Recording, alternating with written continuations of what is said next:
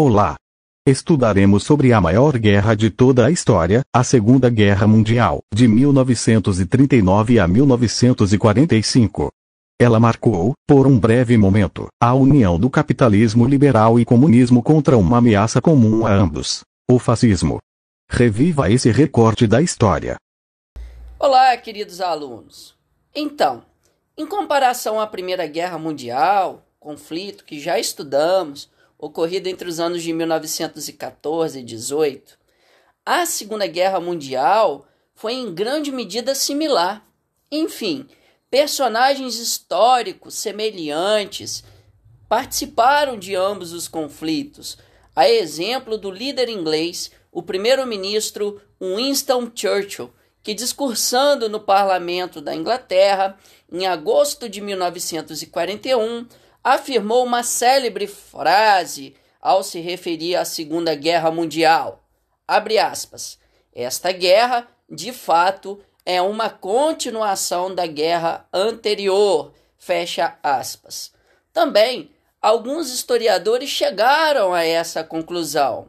O iminente e brilhante historiador Eric Hobsbawm, em seu livro A Era dos Extremos, radicalizou ao afirmar que tivemos uma longa guerra de 31 anos que foi iniciado após o atentado em Sarajevo, capital da Bósnia, que vitimou Francisco Ferdinando, o herdeiro do Império Austro-Húngaro, sendo o estopim da Primeira Guerra Mundial em 1914, passando pela Revolução Russa, Revolução Comunista de 1917, com um acréscimo da crise do sistema capitalista em 1929, ascensão de regimes totalitários de extrema direita, nazismo e outros fascismos, encerrando em agosto de 1945, quando os Estados Unidos despejaram duas bombas atômicas sobre o destruído, combalido Japão, findando assim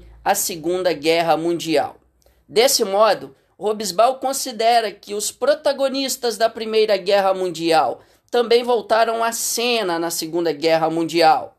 Inglaterra, França, Estados Unidos, Rússia, que se tornou União Soviética a partir de 1922, estiveram de um lado, versus Alemanha, Itália e o Japão, que estiveram de um outro lado do conflito, embora o Japão tenha tido uma participação modesta na Primeira Guerra Mundial, ele se tornou um dos principais protagonistas da Segunda Guerra. Vamos estudar agora as principais causas do conflito. Anote que é importante. O imperialismo continuou sendo elemento de conflito. Os países do eixo, união consagrada em 1940 entre Alemanha, Itália e Japão, queixavam-se de suas limitações territoriais. O Japão, por exemplo, reivindicava o direito histórico de dominar a Ásia através da esfera de coprosperidade da Ásia Oriental. Desejava as colônias francesas, inglesas, norte-americanas e holandesas.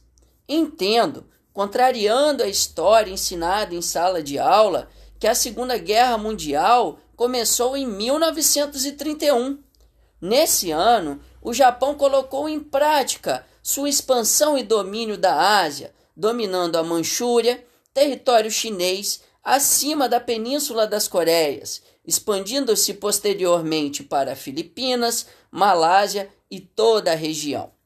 Estimativas dão conta de que quase 25 milhões de chineses foram mortos por invasores japoneses o porquê você não sabe disso é porque a história é uma ciência ainda eurocêntrica, ou seja, destaca muitos fatos e personagens europeus ocidentais.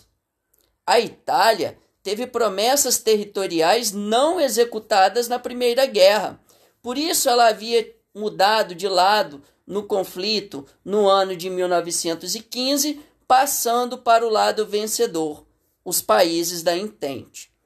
Décadas depois, os italianos invadiram a Etiópia em 1935 e a Albânia em 1939, no período pré-Segunda Guerra Mundial. A Alemanha perdeu suas colônias e até a soberania de seu território. Alsácia-Lorena, entregue à França, o corredor polonês que dividiu a Alemanha em duas partes e a cidade alemã de Danzig, administrada pela Liga das Nações. Alguns países tiveram um alinhamento ideológico com os alemães. Os austríacos, por exemplo, aceitaram de bom grado a anexação com o Reich alemão, formando o Anschluss.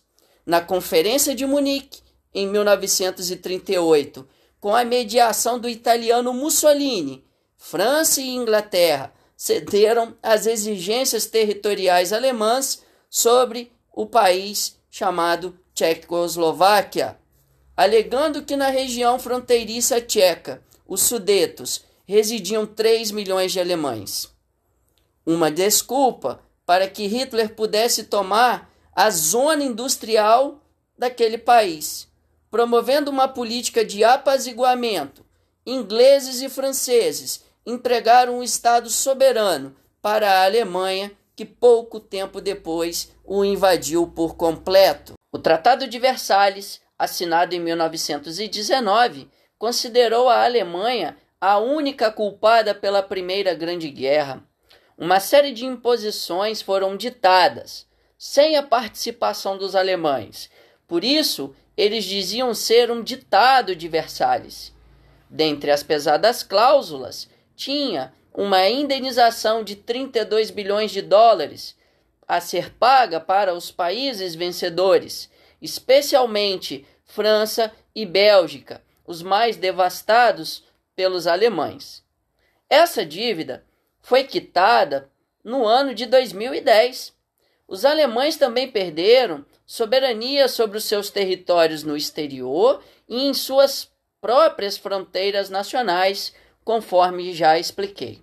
A crise de 1929 estimulou em vários países a ascensão da extrema-direita, o fascismo. Nascido na Itália com Mussolini em 1919, ganhou força e se perpetuou, especialmente quando teve fascismo alemão, chamado de nazismo ou nacionalsocialismo, como vitrine, inspirando outros países.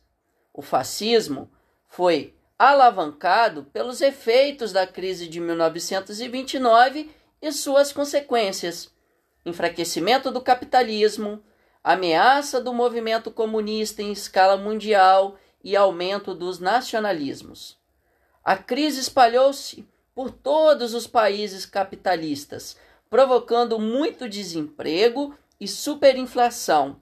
Na Alemanha, punida pelo Tratado de Versalhes, a situação foi aterradora. Lá, os industriais, banqueiros, capitalistas, as elites juntaram-se à extrema-direita liderada por Hitler de modo a barrar o avanço do comunismo, visto como uma grande ameaça. Lembramos que a Revolução Comunista de 1917 na Rússia teve desdobramentos inigualáveis, pois fim a uma monarquia absolutista que governava por 300 anos, os Romanov, confiscando os bens da, arist da aristocracia e da alta burguesia russa. Assim fez a Revolução de 1917. Cada país buscou a sua solução nacional, protecionismo alfandegário, por exemplo, para estimular o seu crescimento econômico interno e da indústria bélica, de armas, o que acabou acirrando os ânimos e levando à Segunda Guerra Mundial. No plano político, num conservadorismo enorme tivemos o aumento de movimentos nacionalistas de extrema direita, conservadores e antiliberais. Embora o fascismo fosse uma ideologia mundial, ele adaptou-se à realidade de cada uma das nações os quais este movimento teve força. A Alemanha foi vitrine para o mundo, porque lá, de fato, Ajudado pelos efeitos da crise de 1929, o fascismo sagrou-se poder político, econômico e entrou na cabeça de toda uma sociedade alemã. Após a Primeira Guerra Mundial, constatamos a criação da Liga das Nações, instrumento internacional que teve como finalidade, muito mal sucedida, manter a paz e evitar uma segunda grande guerra, o que de fato não aconteceu, pois não contava, desde a sua criação em 1919, com a presença dos dois países mais poderosos do mundo, os Estados Unidos, criador dessa liga, mas que se isolou das questões europeias, olhando somente para o continente americano, o que chamamos de doutrina Monroe, ou seja, a América para os norte-americanos, e a União Soviética, que era comunista e isolada, ficou da Liga das Nações. Com a ausência desses dois países, os mais poderosos à época, os membros que restavam com algum poder de coerção eram França e Inglaterra. Como muitos sofreram na Primeira Guerra Mundial, a todo custo tentaram, abre aspas, uma política de apaziguamento, fecha aspas, a fim de ceder às exigências econômicas, militares e territoriais de Mussolini e Hitler para manter a paz europeia a todo custo. Os ingleses viam que uma Alemanha forte e revigorada contrabalanceava a França, sendo uma concorrente desta. O máximo que a Liga das Nações podia fazer eram algumas sanções econômicas, já que não tinham um exército para reprimir e amedrontar as nações desobedientes, especialmente verificamos isso quando se fez vista grossa aos avanços e exigências territoriais e políticas da Alemanha.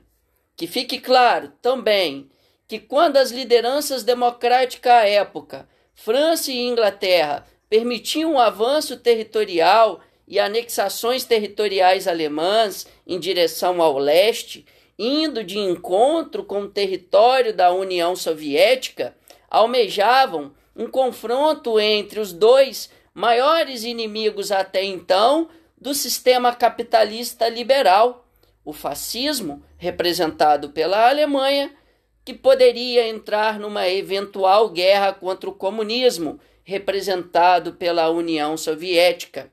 Mas, como veremos, Stalin e Hitler surpreenderam o mundo todo com a assinatura de um pacto de não agressão no curso anterior do início da Segunda Guerra Mundial.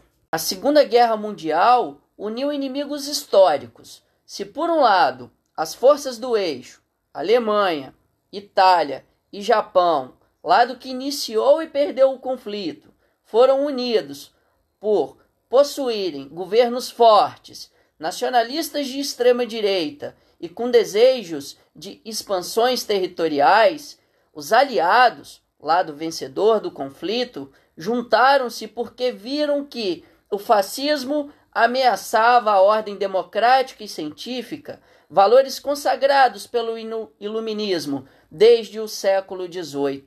Assim, percebemos que capitalistas, França, Inglaterra e Estados Unidos lutaram do lado do seu maior rival, a União Soviética, entendida como comunista e revolucionária.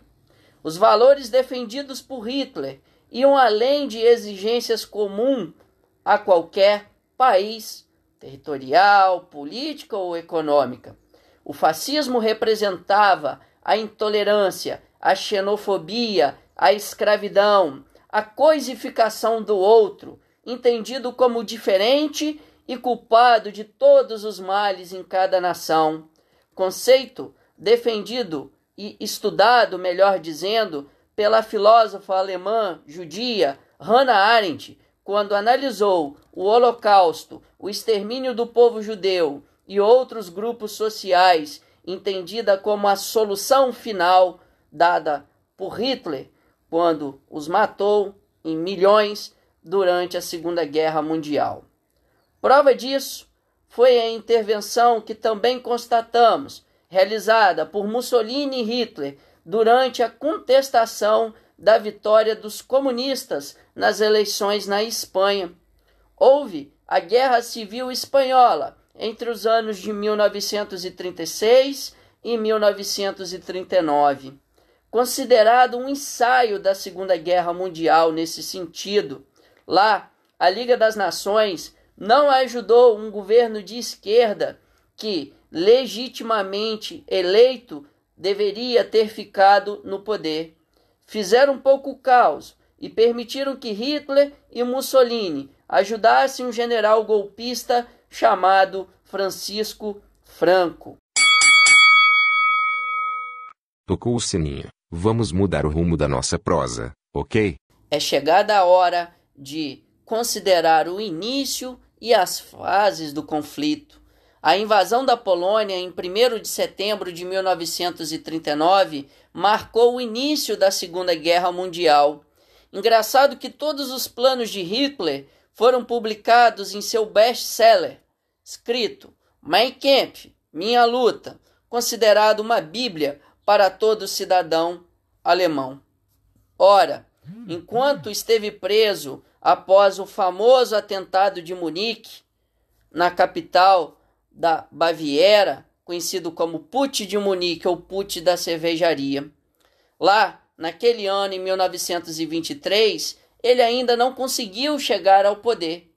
Chegando ao poder democraticamente nos anos 1933, embora ele detestasse a democracia, Hitler fez com que, em 1939, a Wehrmacht, o exército alemão, forjasse um incidente de fronteira no qual alegava que poloneses estavam ameaçando cidadãos e trabalhadores numa estação de rádio alemã, sendo anti-alemães e extremamente nacionalistas e comunistas. Na real, Hitler mandou vestir prisioneiros de um campo de concentração com as roupas do exército polonês para dizer que havia capturado e executado os invasores poloneses. Tudo foi uma farsa. Estava claro que a ideia expansionista de Hitler de avançar territorialmente para o leste, entendido como um reduto judeu e comunista, se aproximava. Lembramos que todo o regime fascista é, por sinal, anticomunista. Stalin, líder soviético, havia lido o livro de Hitler, o Mein Kampf. No dia 3 de setembro, Inglaterra e França se solidarizaram à Polônia e declararam guerra à Alemanha. A estratégia militar mais utilizada pelos alemães, logo no começo de uma grande batalha, é chamada de Blitzkrieg ou Guerra Relâmpago. Consiste num ataque surpresa e rápido no emprego da Luftwaffe, a poderosa, ou melhor dizendo, a mais poderosa força aérea do mundo, a Força Aérea Alemã, que bombardeando pontos chaves do inimigo, com o avanço na sequência de panzers, tanques e com a infantaria mecanizada, carros de combate e outras armas, junto a milhões de soldados, ocupava o território sob ataque. Com a invasão da Polônia, o mundo ficou sabendo do Pacto de Não Agressão Germano-Soviético, ou, como também é conhecido, Pacto Molotov-Ribbentrop. Foi um acordo secreto assinado entre os ministros das Relações Exteriores da União Soviética e da Alemanha chocou o mundo e, sobretudo, os comunistas que viram o seu líder soviético, Joseph Stalin, unindo-se ao maior inimigo, o nazista Adolf Hitler, sabidamente anticomunista. Assim, em 1939, decidiram secretamente que a Polônia seria invadida a oeste pela Alemanha e a leste pela União Soviética. Historicamente, o que justificaria a invasão e a partilha da Polônia e outros países exprimidos entre alemães e soviéticos. Lembro da Primeira Guerra Mundial e das modificações no mapa europeu, como desaparecimento de grandes impérios e o surgimento de novos países. O que até então tornou-se Polônia era antes parte do antigo Império Austro-Húngaro, do Império Alemão e Império Russo. Por isso, através do Pacto de Não Agressão, os fascistas e comunistas se achavam no direito de conquistar e dividir território polonês e o território de outras nações, entre eles. Assim, havia uma série de novos países espremidos entre a Alemanha e a União Soviética que não resistiram às pressões geopolíticas. Era como que se esses países não tivessem legitimidade por serem recém-criados. Após a invasão da Polônia e de outros estados vizinhos, o ataque à França, superando a linha Maginot em 14 de junho de 1941, mostrou a força e a inteligência dos alemães. Inegavelmente, o exército francês era o mais moderno e poderoso à época, mas de caráter defensivo. A França sabia os custos danosos de um novo conflito e, a todo custo, através da política de apaziguamento, evitava um ataque, uma nova guerra. A linha Maginot consistia numa série de fortificações, centenas de torres, casamatas, bunkers, túneis e peças de artilharia que se estendiam por mais de 200 quilômetros, obstáculos militares na fronteira da França e a Alemanha para impedir uma invasão no território francês. De nada valeu. Com o uso de tanques Panzers, os alemães passaram pela Bélgica e a Holanda, mais ao norte da França, atravessando a floresta das Ardenas, e surpreenderam os franceses na retaguarda da linha Maginot, pelas costas. Assim, a poderosa França, com uma linha defensiva imóvel, foi invadida no início de maio de 1940. Era o primeiro grande aliado, capitulando, caindo frente à fortíssima e inteligente máquina de guerra alemã. Anote que é importante. Humilhada e ocupada pelos alemães, o que restava da França, do exército francês e o governo abandonou a cidade de Paris, capital, para que ela fosse preservada, dada a sua beleza arquitetônica e histórica. Assim, a França foi dividida em duas regiões. No norte e toda a costa atlântica estabeleceu-se uma zona de ocupação nazista. Lá, os franceses seriam desmobilizados e pagariam pela ocupação alemã. No sul, formou-se um governo ilegítimo francês e com simpatia dos alemães e com os alemães, a chamada República de Vichy, chefiada pelo marechal Philippe Pétain. Hitler mandou tirar de um museu na França o vagão de trem no qual os alemães assinaram a rendição na Primeira Guerra Mundial para que os humilhados franceses assinassem agora a rendição da França na Segunda Guerra Mundial. Com a ocupação francesa, a única grande resistência ao domínio nazista na Europa foram os ingleses. Isolados das questões continentais em sua ilha, eles ofereceram tenaz resistência marítima a uma invasão das forças de Hitler. Claro, a marinha inglesa era muito superior à alemã no palco da guerra naval. Inúmeras e bem distribuídas embarcações de guerra, dada ao grande império marítimo inglês, que gozava de ter territórios que ocupavam à época aproximadamente um quarto da superfície da Terra.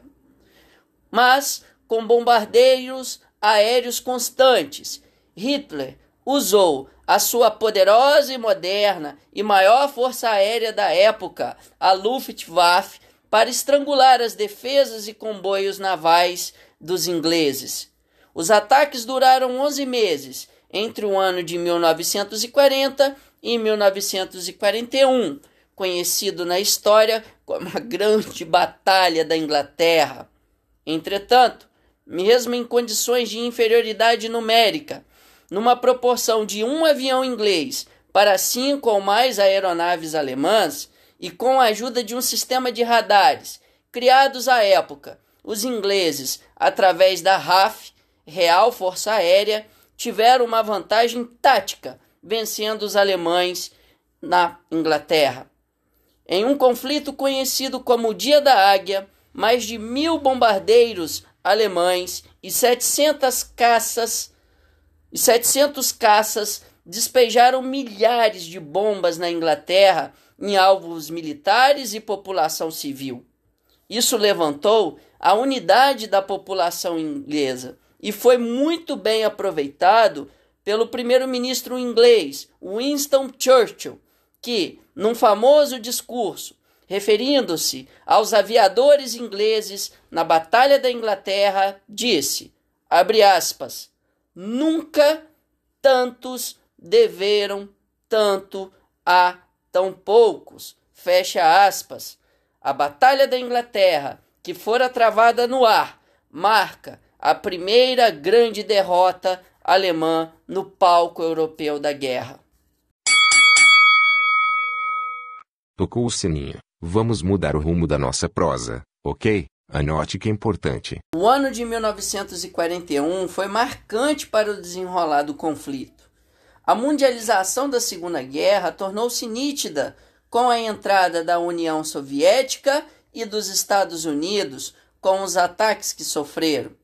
Em 23 de junho de 1941, com a França ocupada e a Inglaterra cercada por ataques aéreos, Hitler desfez o pacto de não agressão com Stalin. Através da Operação Barbarossa, lançou uma nova guerra relâmpago uma Blitzkrieg com 4 milhões de soldados, 3.500 tanques panzers de guerra e mais de 5 mil aviões em direção à capital da União Soviética, Moscou.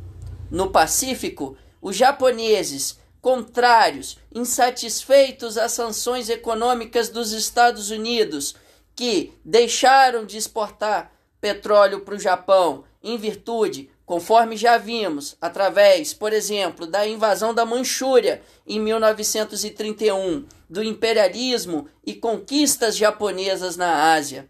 Assim, 85% do petróleo japonês vinha dos norte-americanos, que, em represália à suspensão desse petróleo, sofreram um pesado contra-ataque, sem prévia declaração de guerra, no qual os japoneses apoiados por sua marinha, com a liderança do almirante Yamamoto, destroçaram a base norte-americana no Havaí, a base naval de Pearl Harbor, no dia 7 de dezembro de 1941, provocando mais de 3.500 mortos norte-americanos, a destruição de 353 aviões de guerra e o afundamento de muitos navios. Aqui encontramos dois erros dos alemães. Abrir uma nova frente de batalha no, no leste com um, contra o numeroso exército soviético e ter declarado guerra aos Estados Unidos em 11 de dezembro de 1941 por causa de um alinhamento ideológico com o Japão. Vale lembrar que desde março de 1941, pela lei Land-Lease, lei de empréstimos e arrendamentos, os Estados Unidos abasteceram a Inglaterra de materiais diversos que iam desde navios, aviões, máquinas, tudo em troca de um pagamento pós-guerra. Um outro importante acordo entre ingleses e norte-americanos, conhecido como Carta do Atlântico, foi determinante para a condução política naqueles anos, assinado entre esses dois países em Terra Nova, no Canadá, a Carta do Atlântico resgatou princípios de um capitalismo liberal, de não interferir abruptamente na política de outros países, de estimular o colaboracionismo internacional, de fundar uma paz na segurança coletiva, promovendo o máximo possível de harmonia nas relações diplomáticas entre as nações e a busca incessante na redução da produção de armamentos, além do princípio de igualdade naval. Eram esses os principais fundamentos da Carta do Atlântico e por isso ela é importante. Todos esses fatos do ano de 1941 marcaram, de fato, a mundialização plena da Segunda Guerra Mundial. As batalhas decisivas da Segunda Guerra Mundial simbolizaram o início da derrota das forças do eixo. Em Midway, em julho de 1942, os japoneses, seis meses após o ataque contra os norte-americanos no Havaí, tentaram atrair o que restava da marinha estadunidense para uma aniquilação final. Midway forneceria uma base de pousos e decolagens para que os Estados Unidos pudessem atacar o território japonês. Para sorte deles, quatro dos seis porta-aviões dos japoneses foram afundados e pilotos e marinheiros mais experientes mortos. Posteriormente, na famosa Batalha de Guadalcanal, encerrou-se, que teve o seu fim no início de 1943, os japoneses estavam sendo expulsos do Oceano Pacífico, regredindo em direção ao arquipélago japonês. Em maio de 1942, os ingleses organizaram um ataque contra o exército alemão no norte da África e Oriente Médio, chamado de Afrika Corps, liderado pelo maior general de guerra alemão, Erwin Rommel, conhecido como Raposa do Deserto. Mesmo com desvantagem militar, esse general resistiu bravamente até perder o combate em Al-Alamein, no Egito. Os alemães e italianos, somando 250 mil homens, foram capturados e impedidos de tomar os poços de petróleo da África e de controlar o estratégico canal de Suez em maio de 1943. Chegando no norte da África, os aliados se aproximaram da retomada da Europa, que estava até então dominada pelos nazistas. Uma outra batalha famosa, a maior em números da Segunda Guerra Mundial, a primeira grande derrota alemã a leste foi a famosa Batalha de Stalingrado, dada as suas proporções, que fora disputada entre junho de 1942 e fevereiro de 1943. Resultou de uma tentativa de Hitler desmoralizar Stalin, já que a cidade tomava o nome do líder comunista e foi o berço do início da vida política e revolucionária de Joseph Stalin. Com a ajuda da população, da resistência, habilidade dos soldados russos e através da tática de terra arrasada, que consistia em atrair o inimigo alemão para o seu território, destruindo plantações, casas, estradas, envenenando cursos de água, ou seja, tudo que poderia servir de proveito para o invasor, e com o auxílio do tempo, através de um rigoroso inverno, as tropas alemãs do Sexto Exército não resistiram e foram capturadas, em número de quase 300 mil soldados. Ao todo, a batalha ceifou a vida de quase um milhão de pessoas, entre civis e soldados.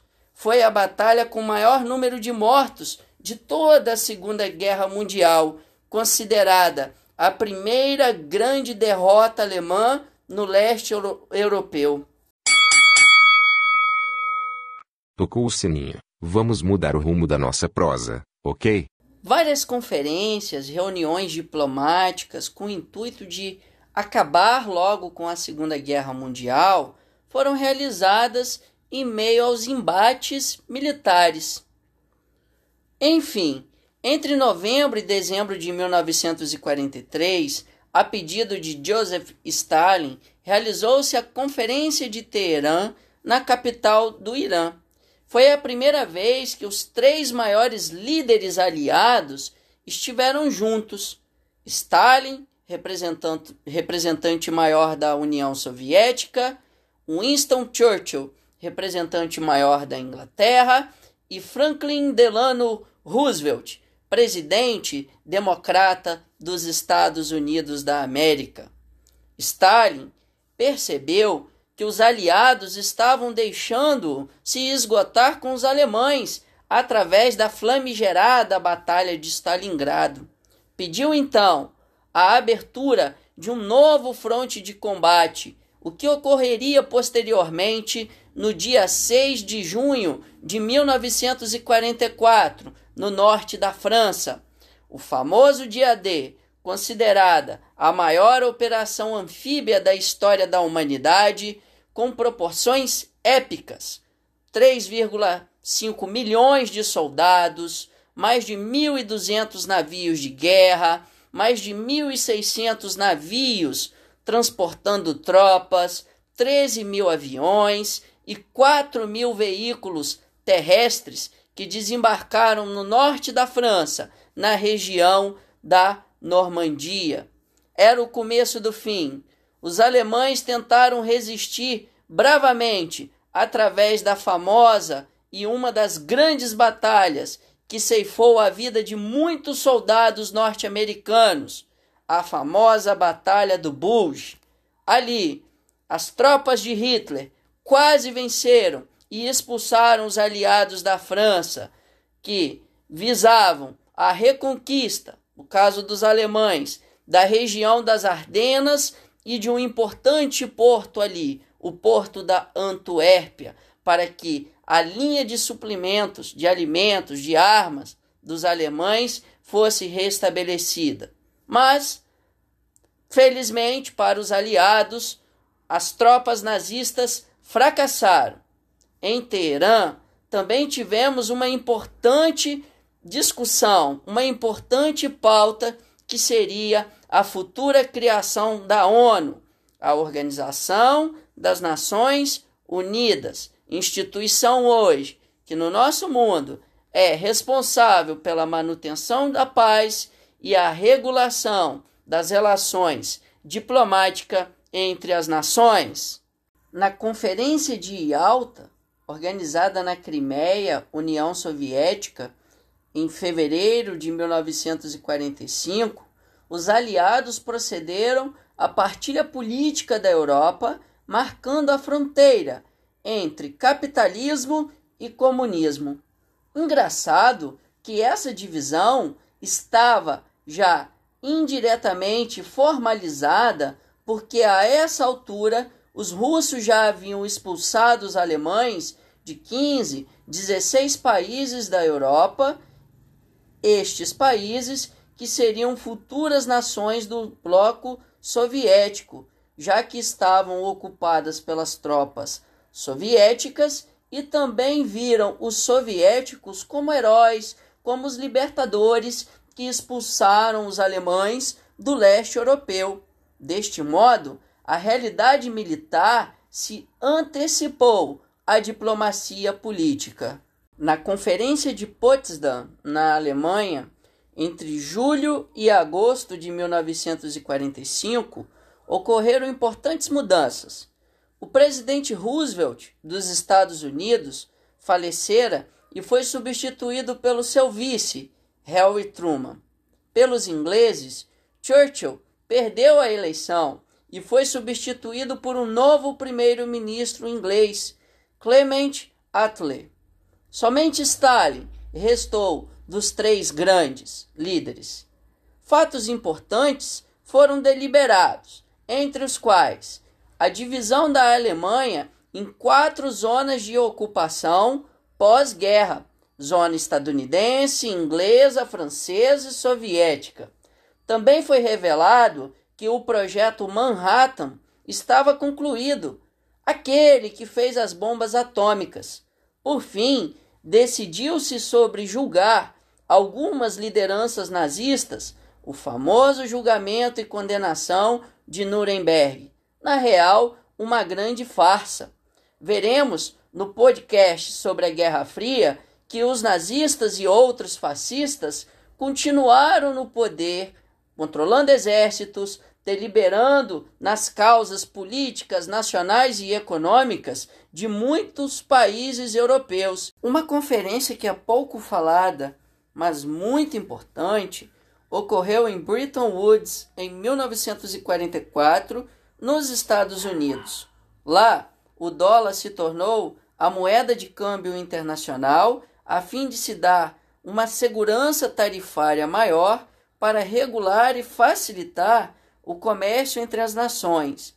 Evitava-se assim de correr o risco do surgimento de uma nova crise econômica pós-guerra, como havia ocorrido anteriormente pós Primeira Guerra Mundial com a crise de 1929. Portanto, a Conferência de Bretton Woods é muito importante para o funcionamento do atual sistema capitalista.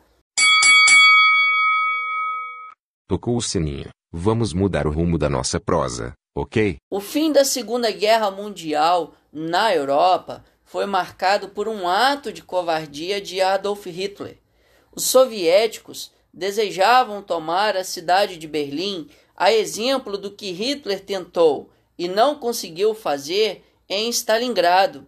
Berlim era o centro do poder alemão e lá estava Hitler e alguns seguidores da alta cúpula nazista escondidos no bunker do parlamento alemão, o Reichstag. Claro que tomar Berlim representava para Stalin ficar de posse de uma série de documentos de Estado, estudos secretos dos alemães, avanços científicos, etc. e tal, que por lá estivessem. Com um fim inevitável, Hitler se casou com a sua companheira de longa data, Eva Braun, hora antes de ambos se suicidarem.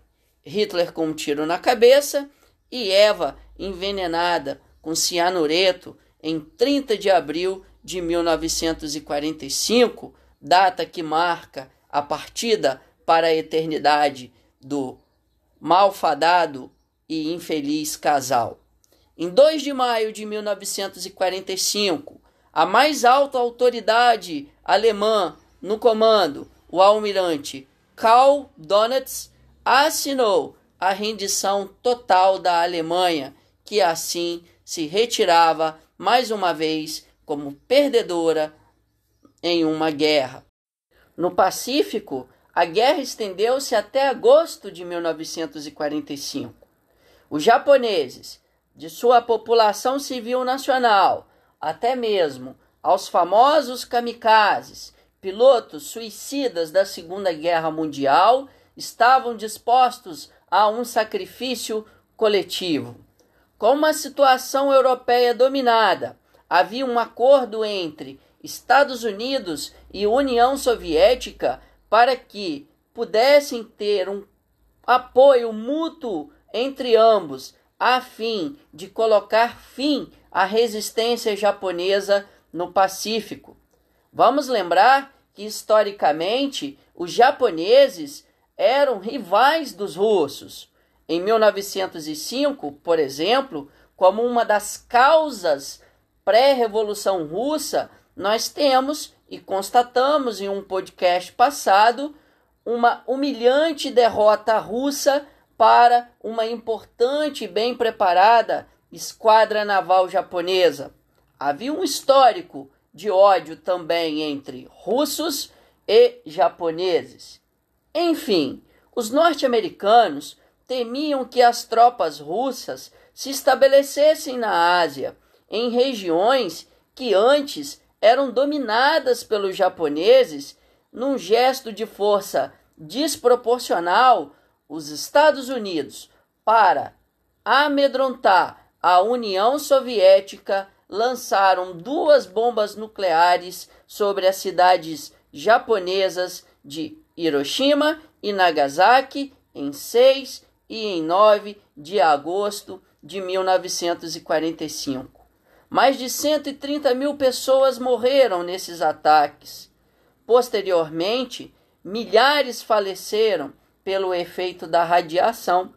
Assim, o Japão se rendeu e foi ocupado, dominado pelos norte-americanos, que o curso de receber uma ajuda da União Soviética suspenderam todas as relações diplomáticas e usaram dessa nova e poderosa arma para amedrontar Joseph Stalin. No Japão, o imperador japonês Hirohito manteve-se no poder, mas de maneira nominal e não mais com plenos poderes. Encerrava-se assim, de modo geral, a Segunda Guerra Mundial e dava-se início, de fato, à famosa Guerra Fria, tema de um próximo podcast. O meu agradecimento a todos aqueles que valorizam a história e que neste momento estão ouvindo esse podcast. Muito obrigado é por vocês, é pelo saber, é pelo estudo que eu produzo esse e outros materiais. Tamo junto, até mais!